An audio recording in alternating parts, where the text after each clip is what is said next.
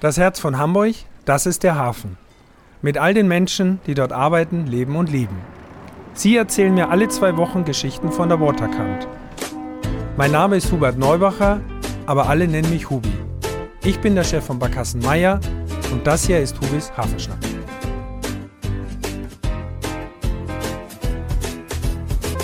Moin, herzlich willkommen zu Hubis Hafenschnack. Mein heutiger Gast, wie ich finde, ein Mann, der eine ganz wichtige Aufgabe hat äh, für Hamburg und in der Stadt und für den Hafen. Andreas Lehmann ist heute hier, der Leiter der Wasserbehörde und des Hochwasserschutzes. Habe ich das richtig gesagt? Ja, nicht ganz. Der Wasserbehörde und des Sturmflutwarndienstes Ach in so, Hamburg. Jawohl, richtig. Ich habe es gewusst, dass ich da. Lieber Andreas, herzlich willkommen. Ich freue mich sehr, dass du da bist. Äh, wie gerade schon angeklungen, ich finde ein enorm spannendes Thema, was, äh, glaube ich, uns alle schützt. Das heißt, du bist Hochwasserschutzbeauftragter von Hamburg mehr oder weniger und schützt uns und den Hafen. Erzähl uns mal ein bisschen, wie kommt man dahin, weil du ja auch kein gebürtiger Hamburger bist. Und was ist so- die vorrangige Aufgabe, die du da mit deinem Team machst? Ja, hallo Hubi. Danke für die Einleitung. Ähm, ja, ich bin 1989 nach Hamburg gekommen und habe da noch gar nicht an den Hochwasserschutz gedacht. Aber ich habe nach ja, drei Jahren bei der Baubehörde in Hamburg angefangen, ein Referendariat zu machen, so Beamtenausbildung. Eigentlich wird ja jeder sagen, was ist das? Nichts Spannendes. Aber am Ende hatte ich ähm, wirklich ein Glück, dass ich dann Referent des Amtsleiters für Amtes für Wasserwirtschaft wurde, in dem der Hochwasserschutz in Hamburg maßgeblich angesiedelt war. Und da konnte ich gleich zu Beginn des Bauprogrammes eigentlich einsteigen und feststellen, was im Hochwasserschutz in Hamburg wichtig ist. Und das war dann für mich der erste Einstieg, der dann gleich gefolgt mit Baumaßnahmen in ganz Hamburg an der Nordkante des Hafens immer stattfindet. Also ich habe immer schon zu Strom- und Hafenbau rübergeschaut. Die gab es damals noch. Und ja, 2005 bin ich zum Sturmflutwarndienst zur HPA gewechselt und habe dort die Hochwasserschutzaufgaben und die wasserbehördlichen Aufgaben übernommen. Das heißt, ihr seid zuständig und du bist zuständig für die Wasserflächen. Also wenn ich jetzt sage Kaimauern oder Fluttore oder sonstiges, das ist jetzt nicht total in deinem Bereich, das sind dann wieder Kollegen, aber Mhm. ihr werdet das wahrscheinlich zusammen bearbeiten. Aber vorrangig kümmert ihr euch um die Wasserflächen. Genau, also im Kern ist die Aufgabe bei uns spezialisiert auf das Thema Überwachung der äh, Wasserflächen, auch der Keimauern. Es gibt ja Keimauern, die nicht nur der HPA gehören, sondern auch privat genutzt sind oder auch von Privaten erstellt werden. Aber der Fokus liegt die Überwachung der Benutzung, also ob das ja, rechtmäßig, ordnungsgemäß erfolgt, ob da Gewässerschmutzungen stattfinden. Ähm, wenn Havarien stattfinden, sind wir auch für die Bergung zuständig, also zumindest für die Leitung der Bergung. Ah, okay. Das heißt, wir überwachen dann die Betroffenen, den Eigner des Schiffes, der Ladung, dass sie ihre Ladung aus dem Wasser holen und die gefährdenden Stoffe beseitigen. Wahnsinn. Ich hätte jetzt Mhm. äh, auch in der Vorbereitung ganz anders gedacht, finde ich total Mhm. spannend. Das heißt auch Liegeplatzgenehmigung, so wie wir das auch haben in der Personenbeförderung, in unseren Hafenrundfahren teilweise, fallen da als kleiner Bereich natürlich wahrscheinlich irgendwo mit rein. Ja, auch nur, das ist auch ganz speziell. Also wenn du in der fahrenden Schifffahrt bist, dann kriegst du ja deine Liegeplatzzuteilung vom Oberhafenamt. Genau. Da gibt es auch die festgelegten Liegeplätze. Mhm. Ähm, wir gehen in dieses Bereich gar nicht rein, sondern wir gehen in die Sondernutzung rein. Das heißt, dort, wo die Leute ständig liegen und der Verkehr im Prinzip nicht mehr möglich ist, weil die zum Beispiel einen kleinen Betriebshafen dort haben oder ihre Schutenliegeplätze haben. Und diese Benutzung ist dann wie eine Sondernutzung und muss dann auch gebührenmäßig Ah, okay. bezahlt werden. Okay. Das Wichtigste aber bei deiner Aufgabe finde ich natürlich, und das ist ja unser Hauptthema, ist tatsächlich aber der Hochwasserschutz. Das heißt, wir leben in Hamburg natürlich mit Ebbe und Flut. Muss man auch nochmal allen sagen, die zuhören, dass wir ja eine Tide haben, drei bis viermal am Tag, je nachdem. Und wir haben, glaube ich, vom Wasserstand her, da leitet sich dann ja auch die Sturmflut letztendlich Mhm. ab. Das heißt, wir haben mittleres Hochwasser, wir haben Niedrigwasser und Hochwasser. Mhm. Unterschied 3,20 Meter so grob oder mehr? Nee, 3,60 Meter. 3,60 Meter. Zurzeit. Ja, okay. Ähm, aber damit es In keiner ähm, missversteht, wir haben nicht viermal Hochwasser oder viermal Ebbe, sondern halt zweimal Ebbe, zweimal Hochwasser. Ne? Deswegen hat der Hubi auch drei bis viermal gesagt. Und durch die Zeitverschiebung sind es halt nochmal nur dreimal oder viermal. Genau, es geht halt über die Nacht hinweg. Genau, mhm. natürlich zweimal Ebbe, zweimal Flut. Und davon leitet sich das ab. Und wir sind ja fast 100 Kilometer von der Nordsee weg mit Hamburg. Das ist für den äh, oder die Menschen, die von außerhalb kommen, auch immer kaum vorstellbar. Was uns zeigt, dass es so ist, ist natürlich die Containerschifffahrt und die Kreuzfahrt, also die großen Schiffe, die wirklich halt nach Hamburg kommen. Ähm, heißt aber auch, wenn dann mal Sturmflutwarnung ist. Wie stelle ich mir das denn vor? Also jetzt sage ich mal ganz naiv, die meisten würden sagen, das gibt es nur im Winter. Ich würde auch sagen, größtenteils ist Sturm und, und schlechteres Wetter eher im Winter gegeben. Aber so ist es ja, glaube ich, gar nicht. Das heißt, wie ist denn die Reihenfolge? Ab wann gibt es eine Sturmflut und wie ist da die Kategorie nach oben? Also wie, wie mhm. geht das, dass ihr einschreitet und dann wer sagt den anderen Abteilungen oder wer noch damit zu tun hat, die Stadt am Ende zu schützen, wenn es schlimmer wird? Mhm. Fangen wir mal mit dem ersten Teil der Frage an. Wann beginnt es mit der Sturmflut? Mhm geht immer los mit einem Sturm, einem größeren Orkan auf der Nordsee, der mit seinen Abmessungen die Kraft hat, einfach das Wasser, den Windstau an Cuxhaven derart hochzutreiben, dass dann die Tidewelle die Elbe hochschwingt. Mhm. So nennt man das ja dem Fachjargon. Das muss man sich so vorstellen. An der Nordsee ist wie so ein Teller, an dem dann eine Tidewelle sich dreht und immer alle zwölf Stunden kommt das Hochwasser vorbei in Cuxhaven und wird dann Richtung Hamburg gesendet als mhm. Impuls. Und der wandert dann in Richtung Hamburg mit diesem Stauereignis. Das Wichtigste ist aber einfach der Wind. Der muss einfach sehr stark sein. Und da sind wir bei 8, 9, 10 Beaufort. Hohe Windstärken, Windgeschwindigkeiten ja, bis zu 110, 120 Stundenkilometer mhm. bei den stärksten Stürmen. Mhm. Ja, und die kündigen sich Gott sei Dank an. Und da kommen wir dann zu dem Thema Vorhersage. Natürlich nutzen wir die ganzen Einrichtungen des Deutschen Wetterdienstes, die Vorhersagemodelle und du bekommst zeitig, gute 24 Stunden, 48 Stunden vorher, eindeutige Signale und Warnungen, dass da was Großes kommt. Mhm. So. Zwar gibt es dann auch so Leute, die schon drei Tage vorher sagen, heute kommt eine sehr schwere Sturmflut und das ist wie 1962, das kennen wir von der Sturmflut Kyrill, das war so ein Infotainment-Tag oder mhm. Tage. Am Ende ist da natürlich sind da alle Einflüsse nicht richtig zusammengekommen. Die Tide war gerade nicht da, wo der Sturm am stärksten war. Das gehört nämlich dann auch doch dazu, dass dann der höchste Stau noch mit dem höchsten Tidehub zusammenkommt und dann, sag mal, beginnt eigentlich auch unsere Arbeit, weil wir sitzen dann in, also nehmen die Daten von Cuxhaven und den Windanlagen in Schauhörn, die wir als HPA betreiben, und ja, machen Prognosen für Hamburg und den erwarteten Wasserstand und Scheitel, der dann nach Hamburg kommt. Hm. Wie stelle ich mir das vor? Ihr seid dann ein Team, ihr sitzt bei der HPA in euren Räumen und habt dann Bildschirme und technisch und, und, und guckt wirklich so, ich sag mal, wie so ein wie eine Wettervorhersage, mhm. das ist jetzt wirklich naiv und, und, und so, aber das heißt, wie, wie tauscht man sich da aus? Wann kriegt man welche Info und wann sagt man so, jetzt mhm. müssen wir den nächsten Step gehen? Ja, Im Grunde ist es so, dass der Sturmfurt-Warndienst mehrere Einsatzgruppen hat. Mhm. Das aber darauf äh, basiert, dass man einfach nicht einer über 31 Tage Rufbereitschaft haben kann, sondern Klar. wir teilen das mit acht Kollegen, mhm. zwei in jeder Einsatzgruppe, jeder nimmt vier Tage und ist in dieser Zeit alleine verantwortlich für das Thema Beobachtung der Wetterlage, des Windes, besteht Sturmflutgefahr, äh, nimmt Kontakt auf mit dem DVD und dann natürlich mit unseren Partnern, also sehe ich mal so, auch das Bundesamt für Seeschifffahrt und Hydrographie mit den täglichen mhm. Wasserstandsvorhersagen mhm. ist für uns da immer ein wichtiger ja, Berater und aber auch ähm, Informationsgeber. Okay. Und in dieser Zeit, also weil du das sagtest, dann ist der Einsatzleiter verantwortlich, einfach den Einsatz auszulösen. Und in dieser Zeit holt er sich dann eben seine Kollegen. Wir haben Kalkulatoren, also Leute, die an großen Blättern die Staaten auswerten.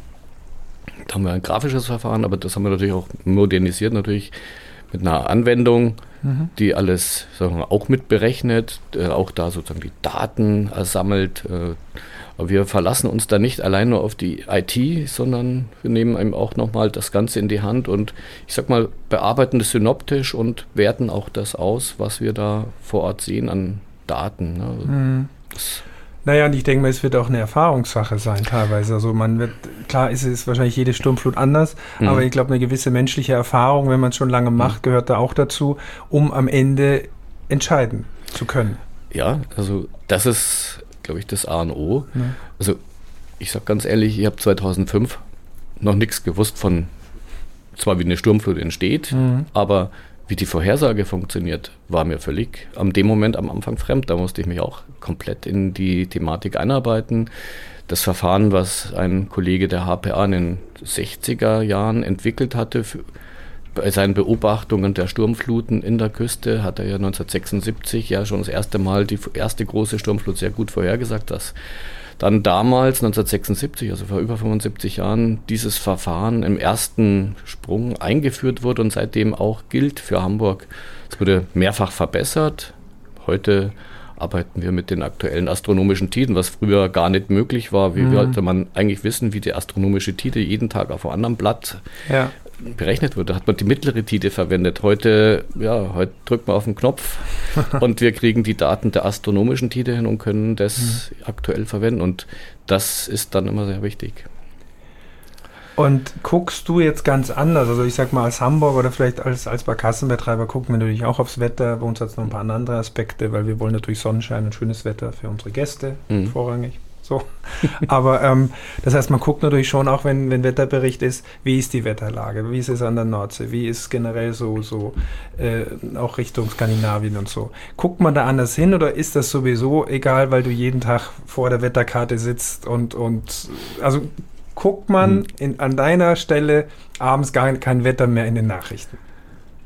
weil du das ja sowieso schon vorher weißt. Ach, es gibt wichtige Rituale, dazu gehört die Tagesschau um 20.15 Uhr. Äh, mit Wetter. Mit Wetter, okay. also 20 Uhr. Und das ist also schon das A und O. Aber das ist nicht für mich das Ausschlaggebende. Also ich habe, weil du auch die Erfahrung gegangen bist, ich habe meine ersten drei, vier Jahre im Sturmflutwarndienst jede Sturmlage einfach beobachtet, um ein Gefühl mhm. zu kriegen, ab wann ist Wind gefährlich, wann ist erzeugt Windstau. Also mhm. ab sieben Beaufort, acht Beaufort. Und da musste man erstmal ja, ein Gefühl finden. Das habe ich mittlerweile natürlich irgendwie okay. mitten so ist quasi eingebaut im Gedächtnis so, und auch im Gefühl, sodass ich eigentlich äh, mich mehr oder weniger auf die Wettervorhersage jetzt mal stürze. Also das okay. heißt, ich besuche, also werte eigentlich aus, so mehrere Tage im Voraus, ob wir Wetterlagen haben, wo du zum Beispiel sechs, sieben, acht bevor über mehrere Stunden, mehr als sechs Stunden brauchst du so ein Ereignis damit überhaupt Stau richtig entsteht. Mhm. Ne? Und das habe ich im Blick. Ich kriege täglich, viermal täglich alle sechs Stunden eine E-Mail vom DWD, okay. wo die Wetterentwicklung in der Nordsee ist. Und äh, ich habe eine Verabredung, dass dann auch eine farbliche Markierung ist, wenn dann bestimmte Windwerte überritten okay. werden. Und wenn du dann ein paar Tage hast, wo du sagst, da ist nichts, ja, dann mhm. ist natürlich die Rufbereitschaft etwas lässiger, als okay. wenn du eine Vorankündigung hast, wo dann über ja, mehrere Stunden halbe Tage oder länger sich schon was anzeigt. An, anzeigt. Hm. Ähm, man muss dazu sagen, DVD, Deutsche, Deutscher Wetterdienst, mhm. vielleicht für die es nicht wissen. Und mhm. Beaufort ist eine Einheit, sagt mir, kenne ich nicht wirklich. Also vielleicht für manche, kann man das umrechnen? In, in ja, also Beaufort-Skala ist ja was ganz was Besonderes. Okay. Ähm, der Namensgeber Beaufort hat seinerzeit, als er die Beaufort-Skala entwickelt hat, versucht, den Zustand des Wassers zu beschreiben. Das heißt, anhand von der Wellenbildung und den Wellenbildern hat er zwölf signifikante Bilder erkannt und mhm. hat sie beschrieben. Und die sind heute mit Windgeschwindigkeiten, entweder in Knoten oder in Meter pro Sekunde, das sind eigentlich mhm. die bekannteren Maße, mhm. äh, beschrieben. Und das ähm, ist sozusagen für uns nur so, weil natürlich Hamburg ist nautisch Ne, der, die Seefahrt, die schlägt über Beaufort. Ne, und mhm. insofern nutzen wir das mit. Wir rechnen aber meistens in Meter pro Sekunde natürlich okay. mit den genauen Daten, weil sieben Beaufort ist halt eine Spannweite von, ja, mit der man nicht arbeiten könnte. Was war denn die mhm. höchste Sturmflut, die du erlebt hast? Ich meine, wir kennen alle natürlich äh, 1962 die Geschichte mit der ganz schlimmen Sturmflut. Wie sind wir denn da heute aufgestellt? Ich glaube sehr gut. Ähm, ich sagte ja, das Bauprogramm von 1995 ist jetzt mhm. mittlerweile abgeschlossen. Hamburg hat in weiten Teilen Bemessungswasserstand von 7,30 Meter als Ruhewasserstand im Prinzip an allen Deichen sichergestellt. Mhm. So, jetzt kommt dazu noch das sogenannte Freibord, das heißt, es ist das Maß bei windabgewandten Seiten von mindestens 30 cm bei Wänden, 50 cm bei Deichen. Zuzüglich dann eben auch des Wellenauflaufs, der wird dann immer berechnet und das führt dazu, dass wir zum Beispiel im Mühlenberger Loch auch einen Deich haben, auch wenn da nur der Bemessungswasser schon 7 Meter ungefähr mhm. ist, dass der Deich 9,50 Meter hoch ist. Okay. Und insofern hat Hamburg damals auch so eine Philosophie verfahren, dass man sagte, nicht jeder Deich ist gleich hoch wie 1962. Da wurden alle danach ja 7,20 Meter gebaut in ganz Hamburg. Mhm. Egal, ob du in Bergedorf warst. Oder okay. So, und äh, heute äh, wird eben genau das berücksichtigt, dass wir die Wasserspiegellage haben, die Windwirkungen und insofern hast du eben auch Flächen in Finkenwerder unweit vom Airbus-Gelände okay. Mit 7,50 Meter nur, wo dann eben 7,20 Meter plus 30 mhm. Zentimeter Mindestfreibord sind. Weil du keinen Wind hast an der Stelle. Naja, weil wir ja mhm. schon alle, also wir wissen mhm. Sturmflut und wir sind gut mhm. geschützt und auch wir werden oft gefragt, selbst von unseren Touristen und Touristinnen, mhm. von wegen, ob wir denn dann noch fahren, wenn Hochwasser oder Sturmflut ist. So. Die Bilder vom Fischmarkt kennen wir auch alle, die sind mhm. natürlich immer medial sehr schön. Das ist ja alles nichts Schlimmes. Also ich meine, wir sagen auch, ich war letztens auf einer Veranstaltung auf der Cap San Diego abends, vor kurzem, Mitte mhm. Oktober, hatten mhm. auch die erste Sturmflut. Wirklich auch von Hamburgern die Frage, sind wir denn da sicher oder geht das? Wo ich noch sagen konnte, ja, wenn ein Schiff mhm. richtig gut verteut oder verankert nicht, falsches, falscher Ausdruck, richtig gut liegt, dann ist es die Cap San Diego. Was soll das passieren? Außerdem, wir schwimmen ja auf. Das ist immer meine Aussage. Jetzt haben wir ja das Thema Klimawandel so ein bisschen, das heißt ein bisschen, also es äh, beschäftigt uns ja alle. Wie siehst du das in der Zukunft? Was muss Hamburg tun? Wie sind wir da aufgestellt? Da muss ja weiter was getan werden, nehme ich mal an. Es wird ja nicht so bleiben auf dem Stand, wo wir heute sind. Ja. Die Vorhersagen oder auch die Prognosen des IPCC sind ja sehr eindeutig und geben ein eindeutiges Signal, dass wir mit Wasserstandanstiegen von 1 Meter, vielleicht sogar bis 1,50 mhm. Meter bis mhm. zum Jahr 2100 und danach rechnen müssen. Mhm. Das sind natürlich jetzt sehr hohe Werte, die man sich noch gar nicht so richtig vorstellen kann, wie jetzt vielleicht in 80 Jahren plötzlich dieser 1,50 Meter entstehen sollen. Mhm. Also zurzeit ist die Lage ruhig noch. Der aktuelle Wasserstandsanstieg ist zwei Millimeter pro Jahr, also das okay. üb, normale übliche noch. Und ähm, auch mit dem Bundesamt für Seeschifffahrt und Hydrographie.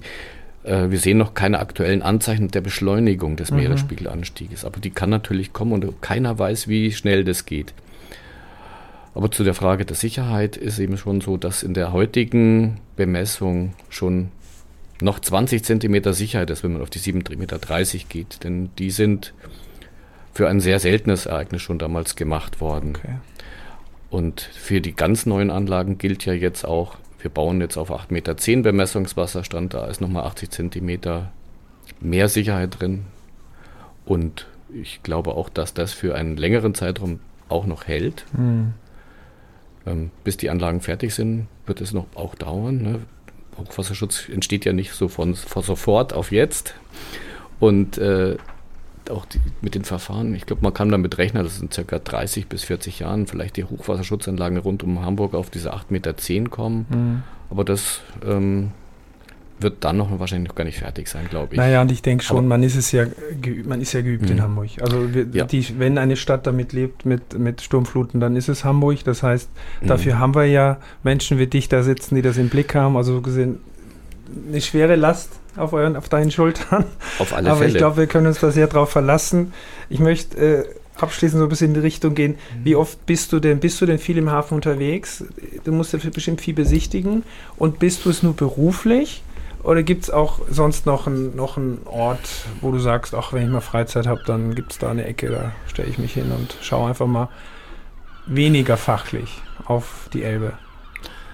Ja, beruflich bin ich oft unterwegs. Also wir fahren ja öfters mit den Barkassen und schauen uns die Anlagen bei der Überwachung an und es gibt da verschiedene Sachen, wo wir auch, sagen wir mal, der Expertise, die wir haben, auch oft Gruppen begleiten müssen. Also mit Daniel Jahn, unseren, sagen wir mal, HPA-Reiseleiter, sozusagen, der fachkundige Besuchergruppen führt, mhm.